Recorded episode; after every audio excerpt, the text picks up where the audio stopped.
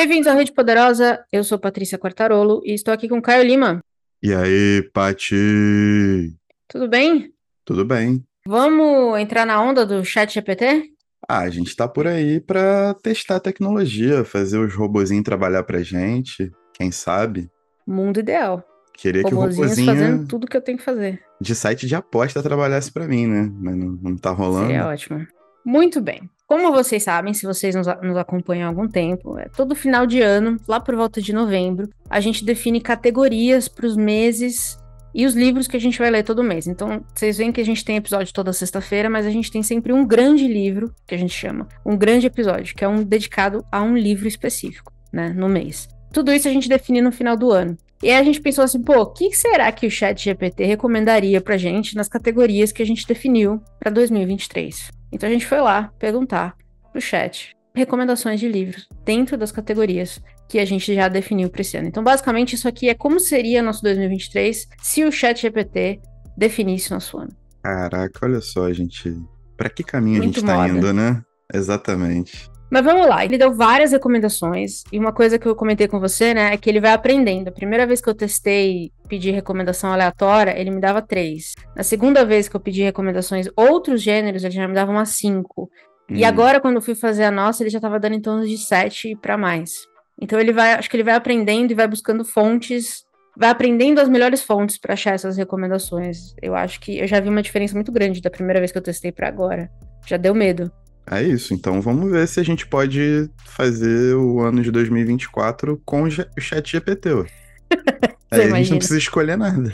Só os temas. Exatamente. Pois muito bem, vamos lá. Em janeiro, o nosso tema era autores não binários ou trans. A gente leu O Parque das Irmãs Magníficas, da Camila Souza Villada, maravilhoso. Ouçam o Sim. episódio, leiam o livro. Acho que é só o que a gente pode dizer. Perfeito. E aí, pedindo para o chat GPT nos dar algumas recomendações, aqui estão algumas que ele, que ele mandou. Família Tronco, da Akweki Emezi, não sei se você conhece. Não conheço. É uma autora que aqui no Brasil saiu pela Capulana. Se eu não me engano, é Hum. uma autora, a única autora não binária deles, até onde eu sei. Um romance que explora identidade de gênero, sexualidade e tradições africanas, ganhador do prêmio Commonwealth Short Story. Achei boa a recomendação, fiquei curiosa. Interessante. Começo promissor. Começamos bem, né? Sim, sim. Segunda recomendação: Fogo Sem Fim, da Ana Paula Maia. Um romance sobre a vida de uma artista transgênero e sua busca por autoaceitação e amor. Eu não conhecia esse também. Li pouca coisa da Ana- Paula Maia e não colocaria no nosso ano, não. Na verdade, tem duas recomendações dela nesse, nesse, nessa categoria. O outro é o Não Há Mais Tempo, Meu Amor, que é um romance sobre uma mulher transgênero que trabalha como prostituta e luta contra a violência e preconceito. Eu fui até ver se a Ana Paula Maia era uma autora transgênero, porque eu achei que talvez será que se era uma, um tema que ela escrevia sempre. Não sei, mas não achei nada. É, eu acho que não. E ela tem um hype bem grande, assim. Ela escreveu algumas paradas que saíram muito bem. Ela tem um estilo bem cinematográfico de escrita e tal. Que é uma parada que a mim não, não pega tanto. Mas alguns livros dela saíram legal. E é interessante que ela consiga colocar, né, a, a temática dentro das suas criações. Maneiro, tipo, gostei do chat GPT nesse aí. Achei interessante até pela, pela, pela indicação da Ana Paula Maia, uma autora brasileira. Sim. Agora, essa aqui acho que você vai gostar mais. Hum, Essa indicação é a seguinte: Contra um Mundo Melhor, de Luiz Felipe Pondé. Um livro de ensaios filosóficos que inclui um capítulo sobre identidade de gênero e a desconstrução das normas binárias. calma aí, tipo assim. Ele recomendou um livro que fala sobre a cultura, né, o não Sim, binário e trans, sim, não é sim. sobre isso, mas discute o tema em si. Mas aqui Ah. a gente achou um glitch, né? Porque ele viu a desconstrução das normas binárias, identidade de gênero, e ele automaticamente achou que era um livro sobre isso só. Mas é sim, um capítulo que fala sobre isso. Então acho que tem um glitchzinho aqui na interpretação que do ele Pondé. traz. É, primeiro de achar que Pondé é recomendável, Sim. já é um glitch grande. Segundo é, é pegar um livro que tem um de- que dentro de um- vários ensaios, um deles fala sobre isso e recomendar num livro com esse tema. Sim, sim. É lamentável o chat GPT. Começou bem pra terminar mal. Começou tão bem, eu tava tão feliz. Sim, verdade. Agora, o, tema de fevereiro era muito fácil, porque ele podia ir no Wikipedia e puxar uma Uhum. listona, que eram livros vencedores do Jabuti. Sim. E aí ele fez várias recomendações muito boas, entre elas Enigmas da Primavera, que eu não conhecia, do João Almino. Você conhece esse? Também não conhecia. Venceu o Jabuti em 2013, conta a história de uma família de imigrantes sírios no Brasil e explora temas como identidade, memória e diferenças culturais. Achei curiosa. Interessante. Né? João Almino não conhecia e nunca ouviu falar desde então também. E olha que foi prêmio Jabuti, hein? Prêmio Jabuti 2013. Ué, não tá no Romance Booktube, vencedor não? do Prêmio Jabuti. Tem que estar tá no Booktube, pô, que isso? Pois é, não está no Booktube. Nunca ouvi, pelo menos eu não vi, talvez eu tenha perdido, que se alguém falou. Sim. Mas nunca ouvi falar. Ele tem A Cidade Ilhada, do Milton Ratum, que foi o romance vencedor do prêmio em 2017. Conta a história de uma família fictícia na Amazônia e as relações complicadas entre seus habitantes. Milton Ratum acho que é sempre uma boa recomendação. Sim, sim. Bom escritor, muito bom. E aí, ele voltou até a década de 70 e nos hum. recomendou A Hora da Estrela, da Clarice Lispector. Clichê. Conta a história de uma jovem imigrante nordestina em busca de uma vida melhor no Rio de Janeiro. Clichê, mas muito acertado, né? Foi uma boa Difícil, viagem no né? tempo. Não, Sim. É, não tem como errar. Jogou no seguro, né? O chat GPT viu que no Pondé ele tinha exagerado na dose. Né? Falou, vou ajudar um pouco eles aqui, vou jogar Exatamente. Um Hoje vou pegar uma categoria segura e vou mostrar que eu sou capaz Isso. de dar umas voltas aí. Agora, falando em lugar comum, livros censurados também é outro tema fácil para ele achar. Sim, sim. Então, entre. Vou falar alguns aqui que ele recomendou, porque tem um que eu acho que é mais controverso. Ele Hum. recomendou 1984 e A Revolução dos Bichos. Hum. É, a Revolução dos Bichos, inclusive. Acho que a gente já comentou aqui, né? A gente tem um episódio dedicado a ele, não tem? Foi um dos primeiros. É. Antigão. Antigo. É, Rede Poderosa Roots. É, lá de 2018, se pá. Ele recomendou 100 Anos de Solidão, um, que foi censurado por um conteúdo sexual explícito e a crítica à Igreja Católica, mas assim, tem que dar muita volta para chegar nisso. Sim. Porque o livro, obviamente, não é sobre isso. Sim. Lolita, obviamente. Lolita, uma indicação interessante. É, o Apanhador no Campo de Centeio, que eu mesma gostaria de censurar para sempre. Sim. Não queria mais ninguém falando desse livro nunca mais na minha vida. Você é a censora, né? O personagem mais chato de todos os tempos é o Holden Caulfield. É impressionante. Polêmicas, polêmicas. Polêmica. Eu não me dou bem com o Salinger, eu vou, ter, eu vou continuar tentando, mas realmente. Aí ele falou, obviamente, do Sol é para Todos, também acho que é. A gente sabe que foi um, um livro muito polêmico quando saiu. Sim. E aí, uma das indicações dele é o Minha Luta de Adolf Hitler. Um livro que promove ideias nazistas e foi banido em vários países por sua propaganda de ódio e racismo. É aqui que eu percebi que ele realmente não interpreta o que ele busca. Ele só Cara, busca. Mas tem um, tem um exercício que fizeram de pesquisarem assim. Comente né, ou escreva um texto sobre a história do Exército Vermelho ganhando a Segunda Guerra Mundial. E ele escreve duas linhas, uma parada assim, tem um vídeo sobre isso no YouTube. Eu acho que eu vi. E ele escreve duas linhas assim. Primeiro, que não foi o Exército Vermelho que ganhou a Segunda Guerra Mundial, mas foram os aliados e pá, pá, pá, pá, pá, pá. Aí ele escreve mais alguma coisa. Aí a mesma pessoa foi e colocou. Escreva como os Estados Unidos da América ganharam a Segunda Guerra Mundial. E aí começa a vir, tipo, sabe qual Textão. é? Textão corroborando e falando, né, tudo que aquilo que a gente já viu em, em filme, assim, né? Então, tipo, a tecnologia não tá, não tá distanciada da, das ideologias em que ela está situada, né? E eu acho que essa questão de colocar o Mein Kampf como livro censurado dentro desse contexto é uma parte preponderante desse algoritmo que ela trabalha, sabe? O Mein Kampf, num contexto ocidental, não deveria ser nem. Quer dizer, num contexto humano, não deveria nem ser discutido. Mas sabe que eu fui, quando eu tive. Eu fui tomar um café com o Luiz, né? Lembra que a gente, que, Uhum. que a gente entrevistou aqui em janeiro também, o Luiz e o Hugo, é, sobre a tradução do Thomas Bernhard. Pra quem não ouviu, vai ouvir, é um papo muito legal. E aí a gente tava conversando sobre, sobre tradução, sobre é, edições controversas, e a gente chegou no, no Minha Luta. E ele falou uma coisa que eu acho que é muito verdade. Esse é um livro que você não vai impedir de ser vendido. Ele continua, ele é muito fácil de encontrar, na verdade, Não, apesar de ter sido PDF, censurado. sim. O que ele merecia, na verdade, é uma edição comentadona por uma editora universitária que fizesse os links com o discurso e o que ele causou. Porque o que você não pode ter é esse livro puro. Isso eu acho que realmente não dá para ter. Primeiro que é, é literatura ruim, e, segundo porque você precisa ter um apoio para é, interpretar. Mas eu não acho que censurar vai ajudar muito.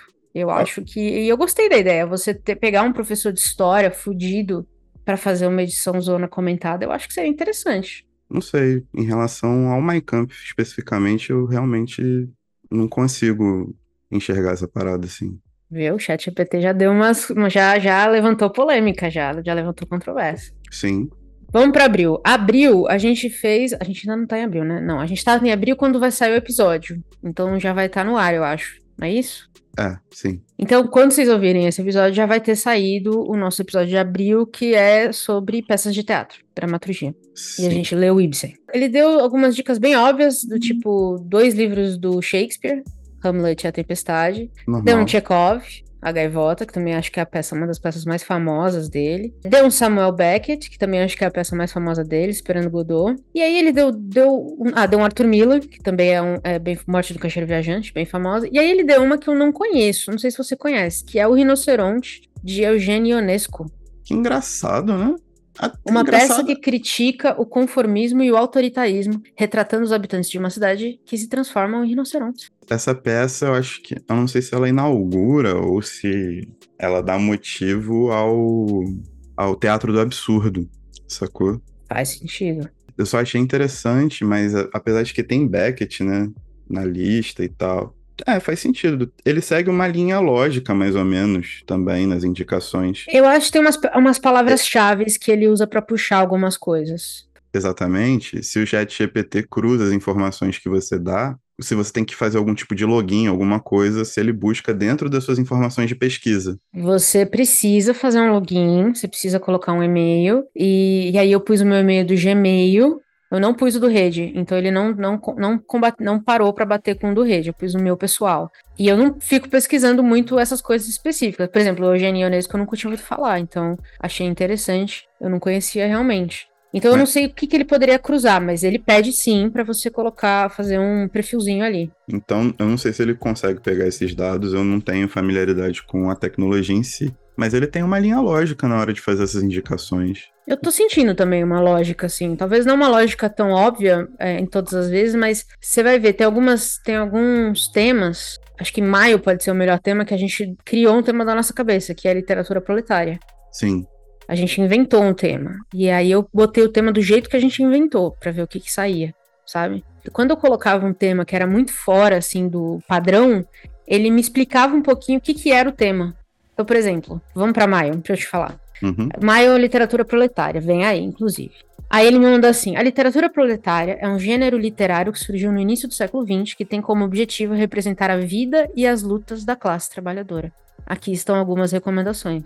então ele pegou, ele pegou os dois temas, né? Ele pegou literatura proletária, juntou, e aí ele trouxe algumas recomendações pra gente. Por exemplo, Germinal, do Emile Zola, que retrata a vida dos mineiros franceses e suas lutas por melhores condições de trabalho e vida. Sim, o Zola é, é um cara clássico. Razoável, né? Razoável. Essa aqui você conhece? Esse é brasileiro. Os Ratos, de Dionélio Machado. Não. Calma um romance que retrata a vida dos trabalhadores da periferia de Porto Alegre, no sul do Brasil, durante a Grande Depressão dos anos 30. Eu fiquei curiosa com esse, eu não conhecia, nunca tinha ouvido falar. É, Dionélio real. com Y. Sim, eu não, nunca tinha ouvido falar, não. Real. Mas me, fiquei curiosa com esse, com esse resuminho que ele dá aqui. Esse é muito Como bom. a Grande Depressão afetou Porto Alegre? É, é a questão. E ele acabou de ser publicado de novo pela Todavia, hein? É mesmo? Os ratos mesmo? Sim. Olha lá. Olha só que coisa. Eu não acompanho muito o lançamento, muito menos da Todavia, né? Exato. Mas estamos aí. Mas estamos aí. Interessante. Tem um Cacau, do Jorge Amado. Clássico, sim. Clássico. O Curtiço, da Luísa Azevedo. Sim. Uh, Os Sertões, de Euclides da Cunha. Achei essa aqui um pouco mais. Essa aqui eu achei um pouco fora da caixa, assim. Não, não acho que tem muito é. a ver com o proletário. É mais sobre guerra, mais sobre, enfim. Achei essa aqui eu achei que tava mais fora. Vidas Secas, do Graciliano Holmes. E é. O Homem que Amava os Cachorros, do Leonardo Padura. Porque a temática desse livro, se eu não me engano, é falar sobre quem foi o assassino de Trotsky, que estava exilado, né? Uma parada assim. Ó, ele resume assim: um romance que retrata a vida de um exilado cubano e seu encontro com um homem misterioso que lhe conta a história de Leon Trotsky e sua luta contra o stalinismo. Veja, dá pra ver a linha, a linha que ele segue, né? É. Dá vai, pra pegar, assim, olhando tudo, dá pra ver a linha que ele pega, né? é, ele vai dando uma saída do tema, assim, pra ver se você consegue aproveitar a parada. É, É. Os sertões eu achei muito fora, mas as outras me parece ok. Mas é que é muito doido, porque a gente fez as- as- a pesquisa e eu realmente não esperava nada. Mas eu peguei várias recomendações de livros que agora eu quero ler. É meio doido isso. a gente tá se convertendo no chat GPT, pô. Que horror. A gente tá em junho ainda, hein? Exato. Tá foda. Vamos pra junho. Junho, o tema vai ser literatura gótica. Aí ele também fez umas recomendações bem óbvias. de Frankenstein, da Mary Shelley, Drácula, Sim. do Bram Stoker, O Médico e o Monstro, do Stevenson, A Queda da Casa de Usher, do Poe. Então, assim, quatro que eu achei que foram óbvias. Essas quatro seriam, por exemplo, assim, os quatro primeiros de uma lista de maiores livros da literatura gótica, vamos dizer assim. É, por aí. Aí ele entrou no Castelo de Otranto, do Horace Walpole, Hum, que eu já tinha ouvido falar, mas eu nunca li. Também que não. ele resume assim: um romance que é considerado a primeira obra do gênero gótico. Conta a história do príncipe Manfred, que está determinado a manter sua linhagem nobre viva. Sou interessante. Sim. Primeiro, normalmente nem sempre é bom, mas a gente pode sempre testar. É, tem príncipe tentando manter a linhagem, tudo isso é, É, meio, é né? complicadinho. Aí vem uma que eu não conhecia, nunca tinha ouvido falar: A Casa do Seth Gable, de Nathaniel Hawthorne. Você conhece? Eu conheço o Nathaniel, mas não pela obra dele, tipo, gótica, assim. Eu, conheço mais os contos satíricos e tal que ele tem. Eu não sabia, eu não, não fazia ideia nem dessa obra em específico. Ó, um romance que conta a história da família Pinchon e sua maldição relacionada à casa em que vivem. É bem assim, eu acho que é um gótico tangencial, né? Porque é quase um horror, assim. Não sei se gótico, Sim. gótico puro, mas, mas tá aqui. Esse Pinchon é o Pinchon PY, PYNCHON? C-H-E-O-N. É, Pinchon, ah, tá. Ah, tá. alguma coisa assim. Não, Não sei como fala, né? Mas tô. uhum. Porque tem um autor, né? Mas acho que Tem não. o Pinchon autor, que muito provavelmente usa um, um codinome, né? Não é o nome verdadeiro dele. Pode ser que traduzido. Porque assim, é o chat GPT puxando informação, sabe de onde, né? É, então, eu pensei que pudesse ser uma referência ao, Half, ao Halford, não sei. Agora fi- ficou isso na minha cabeça quando você falou. Agora, ficou interessante, hein? A Casa Sim. do Seth Gable, chama. Não sei nem se já foi traduzido. no- ah, Ele me deu todos os títulos em português, mas eu não sei se todos esses livros estão disponíveis em português. A gente, eu teria que procurar. Que haverá um ano em que Pinchon será tema do livro de doidão. Um ano- Olha a minha saúde mental, hein? Então, só precisa ser um ano em que a gente tenha tempo pra poder desgraçar a saúde mental com livros e não com trabalho, que é o normal, né? Que é o normal. É. Então. Talvez não vai ser 2023, Caio. Talvez nem 2024, nem 2025. Tudo bem, a gente tem paciência, a gente tem paciência. O plano É, é, não- aí- não acabar com o podcast, né? Então, É, não, a gente tem muito livro pra ler ainda. exato. tudo bem. Em julho, o nosso tema é literatura. A gente tinha colocado literatura pré-guerra. Sim. Pra gente, a gente escolheu o. Berlim o Alexanderplatz. Isso, o Alexander Platz, exatamente. E a gente, quando a gente falou literatura pré-guerra, a gente automaticamente pensou na Segunda Guerra. O que que ele fez? Quando eu coloquei literatura pré. Aí eu falei assim: bom, eu não posso pôr pré-guerra porque ele precisa saber qual guerra. Então eu pus literatura pré-Segunda Guerra, Uhum. certo? Foi a única coisa, foi a única vez que eu mudei um pouquinho o título pra ele não ficar muito confuso. Porque, afinal de contas, quantas guerras nós já tivemos, né? Ele ia ficar maluco. Sim.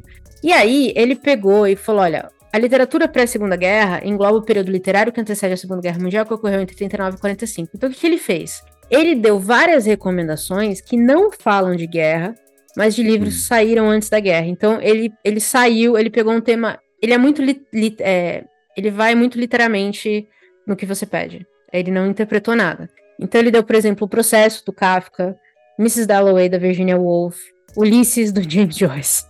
Assim, essa foi a, a- aquele. Acho que tem menos a ver, por Sim. enquanto. Aí ele deu o Retrato do Artista Quando Jovem, do Joyce. O Sol Também Se Levanta, do Hemingway. Acho que é o Sim. único dessa categoria que tem a ver com guerra. Especificamente. Especificamente. Uhum. Abertamente. Ele também deu As Vinhas da Ira, que eu acho que podia estar até na, na, na literatura de proletário, se, se ele tivesse interpretado um Sim. pouquinho mais. Sim, sim. Mais do que aqui, né? Eu acho que cabia Real. mais lá do que aqui. Sim, perfeito. Na nossa ideia, sim. a nossa interpretação, né? De como a gente define. O programa é nosso também, então a inteligência a artificial que é burra. É. Exatamente. Exatamente. é, inclusive leiam as linhas da Ira, porque é incrível. Sim. Então, essa eu acho que foi a categoria que ele mais. Rateou, né? Sim. É, mais errou. Porque ele, ele é muito literal. Eu tenho, tipo assim, eu, eu tenho um carinho muito grande pelo velho mar do, do Hemingway. Muito grande hum. mesmo. Eu gosto muito. Mas, no geral, eu, eu leio muito pouco dele. Eu li muito pouco e não, não tá, não adianta. Não tá na minha, no meu farol, sacou? Mas... Tudo tá, bem, faz parte. Tá aí, tipo... Tá aí. Beleza. Ok, Tem consigo livro. entender. Exato. É. Sim. O Sol Também Se Levanta é sobre retrata a vida dos expatriados e, e, fala um pouco disso também. Então eu acho que tem um pouco de guerra ali. Então, uhum. se eu não me engano, eu acho que foi esse que eu li. Ó, já tô até confundindo. Tem um booktuber gringo que eu sigo que ele define alguns livros, alguns autores especificamente, como literatura bro, manja, que é os mano que gosta. Então, por exemplo, Cormac ah, McCarthy. Sim, ele coloca nessa sim, lista. E ele sim. fala muito do Hemingway ser um, um bro author, assim, tipo, que ele é. Ele é um livro de homem para homem, manja. Tem, tem muito As isso, mulheres sim. são meio. Enfim. Eu não sim. conheço, eu também nunca li muito, então não posso dizer que é todo livro assim, mas. É porque eu li foi O Velho e o Mar, que conta a história de uma relação de duas pessoas e um tubarão. Uhum. então não tinha como sair muito dali, mas ele tem essa, essa coisa do mar que eu gosto, você odeia. O outro que eu li foi, eu acho que Paris é uma festa, se eu não me engano, que são algum, é, são textos meio crônicas, sabe? Sobre, sobre uhum, a efervescência de Paris 20. ali dos anos 20. Então é uma parada mais solta.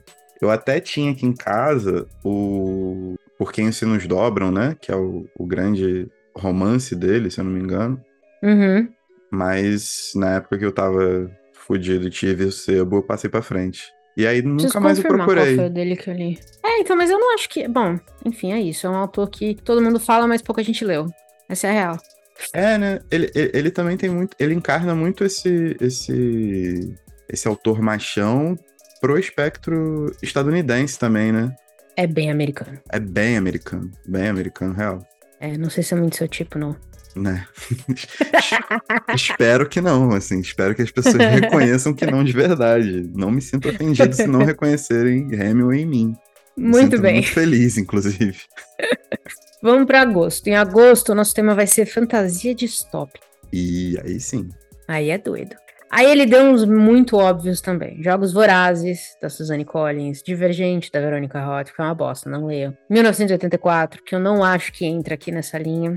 Uhum. Admirável Mundo Novo, que eu também acho que não entra nessa linha. Então o que ele fez? Ele pegou o distópico e mandou ver. A Revolução dos Bichos ele mandou aqui de novo, que eu também acho que não entra nessa linha. E um que ele deu que eu não conheço, que é A Cidade Murada, de Ryan Graudin. Hum, não sei, não. Um romance que se passa em uma cidade murada em que a riqueza e a pobreza são extremas, e a história segue três personagens em busca de um objetivo comum. Eu acho que ele pegou distopias. Na verdade, é, a gente queria um distópico fantástico, né?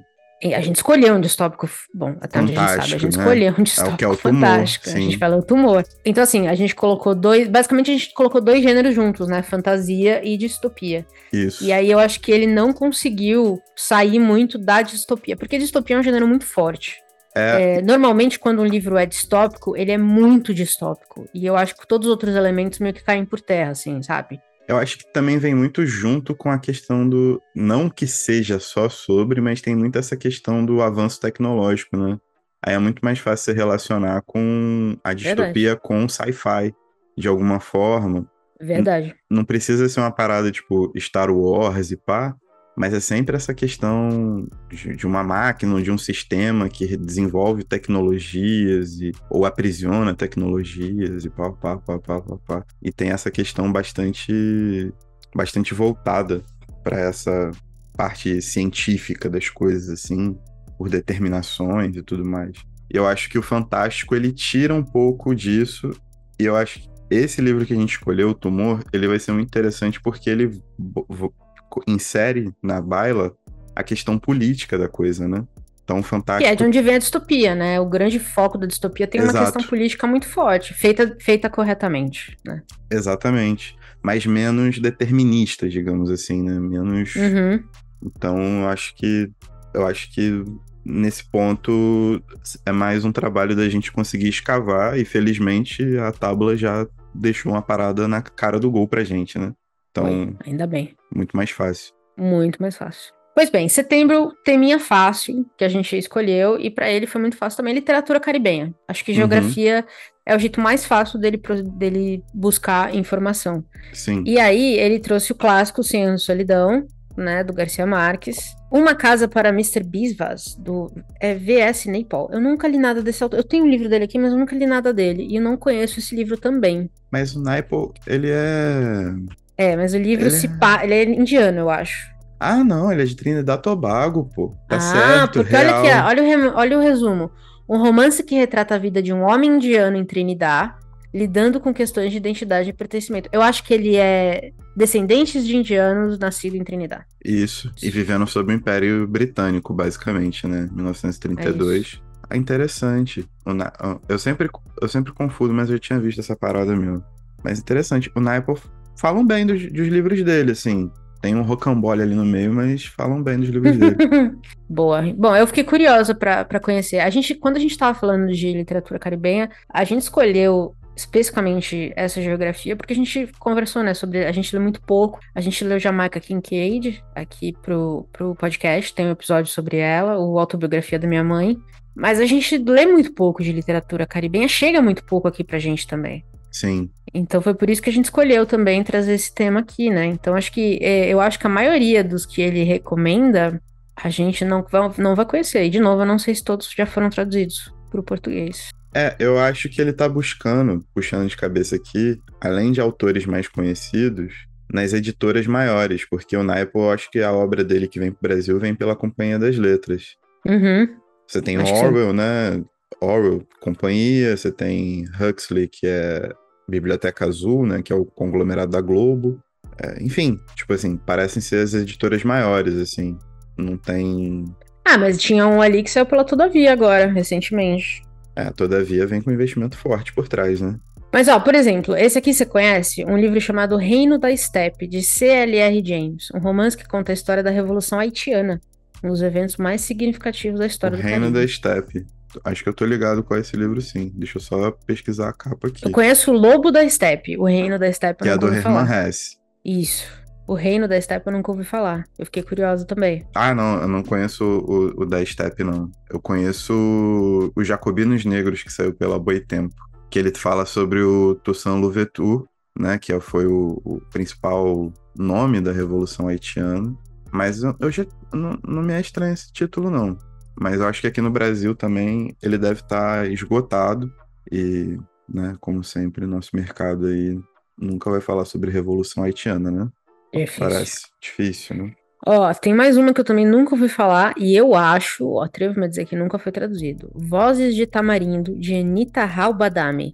Um romance que se passa em Trinidad e conta a história de uma família de imigrantes indianos. Ó, o título é bonito, hein, cara? Bonito, né? E eu amo tamarindo. Pronto. Porque, porque quando a gente for justificar as escolhas, tá aí. É, eu acho que não foi traduzido pra cá, não. Mas, por exemplo, mas não tem, por exemplo, nenhum autor jamaicano na lista. Não, mas sabe o que tem? Toni. Morrison. Tony, Mo- ah, mas eu acho que, Que é Toni americana. Morrison. Aí ele escreveu isso. Embora a autora seja americana, o livro se passa em uma comunidade negra do Caribe. Não tem nenhum autor cubano, que seria muito Não. fácil. É, não tem. E tem uma aqui que ele errou completamente, que é O Jardim Secreto, da Frances Hodgson Burnett. Embora a autora Nossa. seja britânica, a história se passa em uma mansão na Índia colonial. Que mapa é esse que ele tá olhando? Estranho, né? Bizarro. Bizarro. Essa eu achei bizarra. Essa foi, acho que, a, ma- a maior bola fora dele nessa categoria. Existe um problema aí de, de olhar colonizador, né? No chat GPT. Pois bem, em outubro, o tema é livros que inspiraram música. Hum, sim. Bom, Esse também é fácil. sim. Ele mandou Lolita, 1984, terceira vez que aparece 1984. Meu o Velho Deus. Mar, que inspirou a música The Old Man and the de Justin Timberlake. Você sabia disso? Cara, Justin Timberlake é, é aquela coisa, né? Tipo, ele é um amálgama de toda a cultura estadunidense em uma pessoa só. Justin Timberlake é O Sonho Americano. Vai ouvir a música, já que você gosta do livro. É, Você mesmo citou o livro, hein, ó. Mas Olha é, que full circle. mas é NSYNC é foda. NSYNC eu ouço. Justin Então tá. Timberlake não.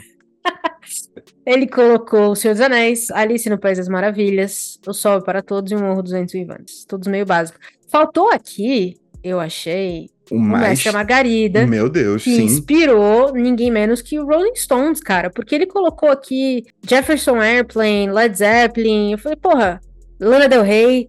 Faltou um Rolling Stones, cara. É uma música. Sympathy for the Devil, é uma puta música. Além de ser uma baita música, tem a questão de que, pô, é um dos maiores sucessos do Rolling Stones, né? Dentre Verdade. toda a gama de sucessos que eles têm, obviamente. Mas é uma, é uma música que define muito bem o- o- os Rolling Stones, mano. Marca muito forte. Estranho não ter saído, mas enfim.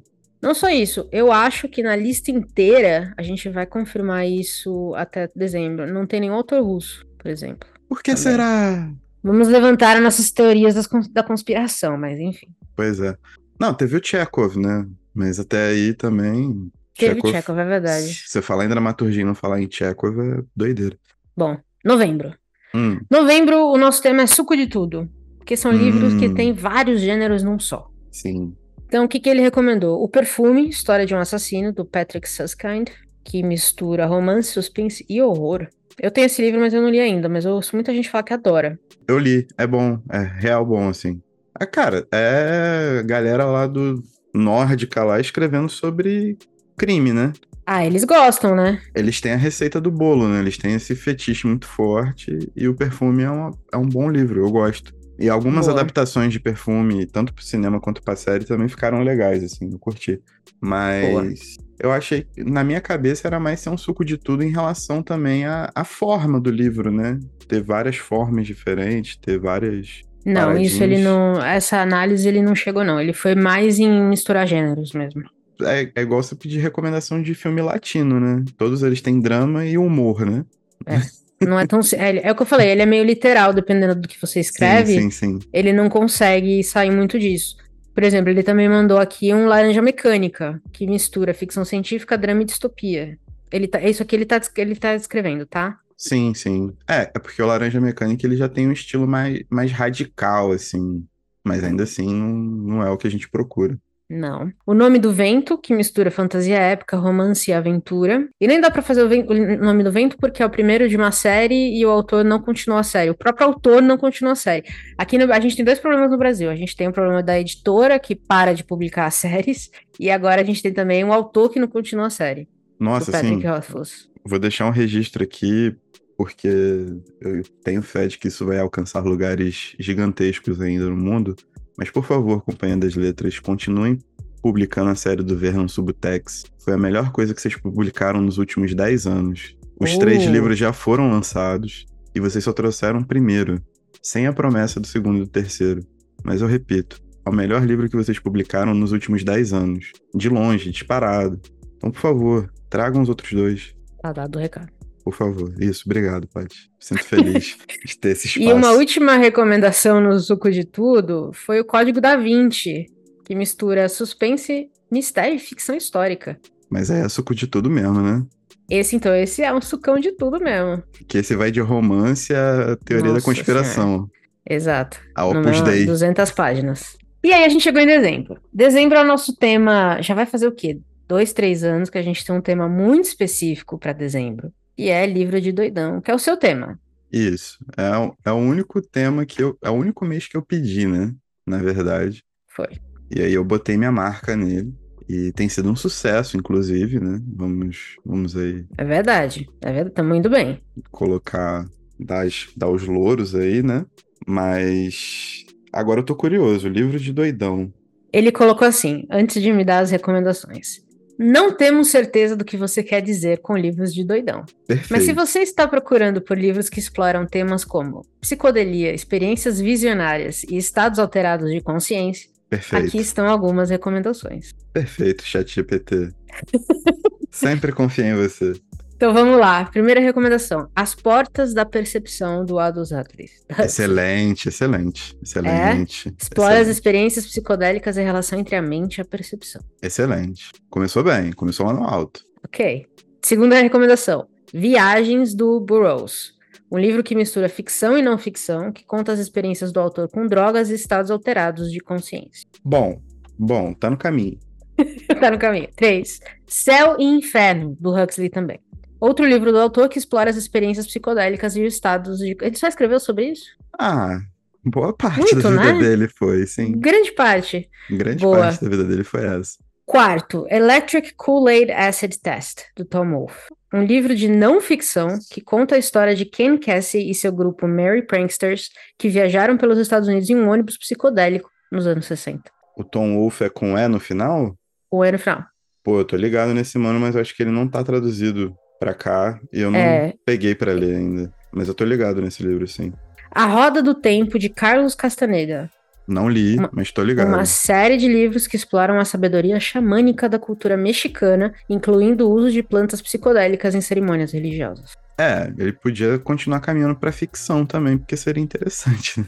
Se for falar só sobre experiência psicodélica, daqui a pouco chega no, no Timothy Leary aí. Mas são essas, ele deu cinco recomendações, foram essas cinco, Tá bom. pra tá livros de legal. doidão. Tá legal, mas eu também prezo pela experiência literária, né? A parte psicodélica, outros estágios de consciência, show.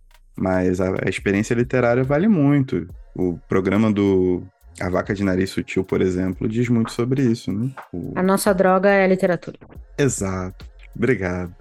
Obrigado que esse episódio já tá ficando muito feio de eu reconhecendo todas essas obras assim. Que minha família ouve, né, cara? Complicado. Não, a gente só gosta de literatura, é isso. complicado. Mas é isso, tipo, a experiência literária também vale muito, às vezes mais até do que o estado de consciência alterado de alguma forma. Essa Muito é a ideia bem. da categoria pra quem não pegou ainda, né? Bom deixar explicado. Muito bom, então esse foi um passeio pelo nosso ano, pelo viés do chat GPT. O ano já tá definido, a gente não vai mudar nenhum dos livros. Se você quer saber o que a gente vai ler, tem o episódio Planejando 2023, que a gente conta tudo isso.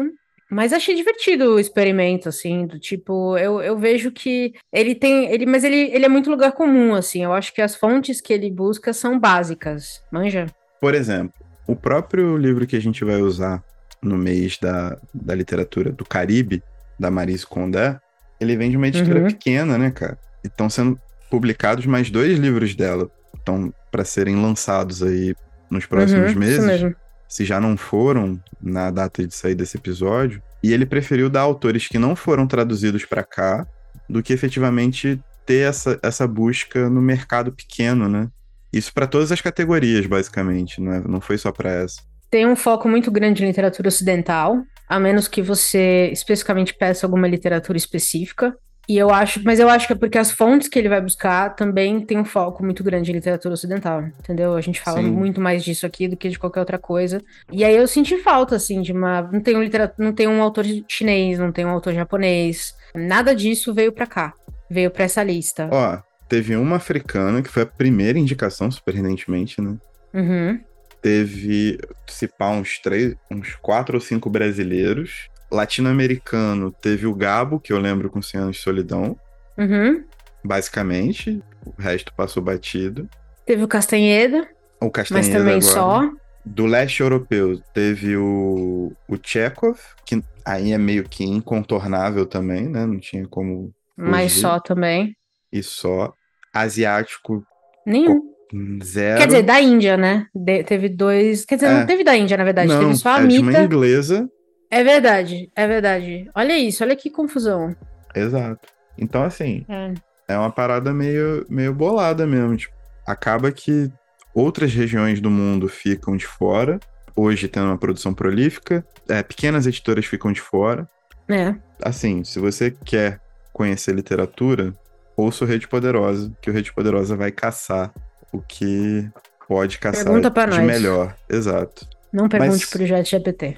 Exato, mas não confie na, na inteligência artificial para pesquisar referência de livro, porque é isso. Ele vai te dar referências genéricas e muito provavelmente vai te arrastar para um caminho cada vez mais fora do seu círculo, né?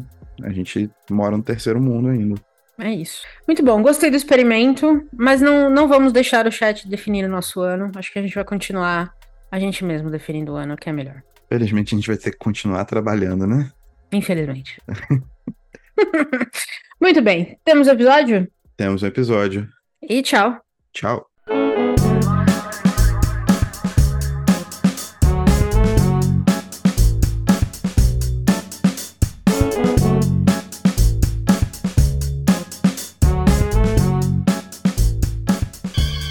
want you to know the power of the underground. We'll fight alone, just as we used to do in those days. All right. Fight just like we used to do.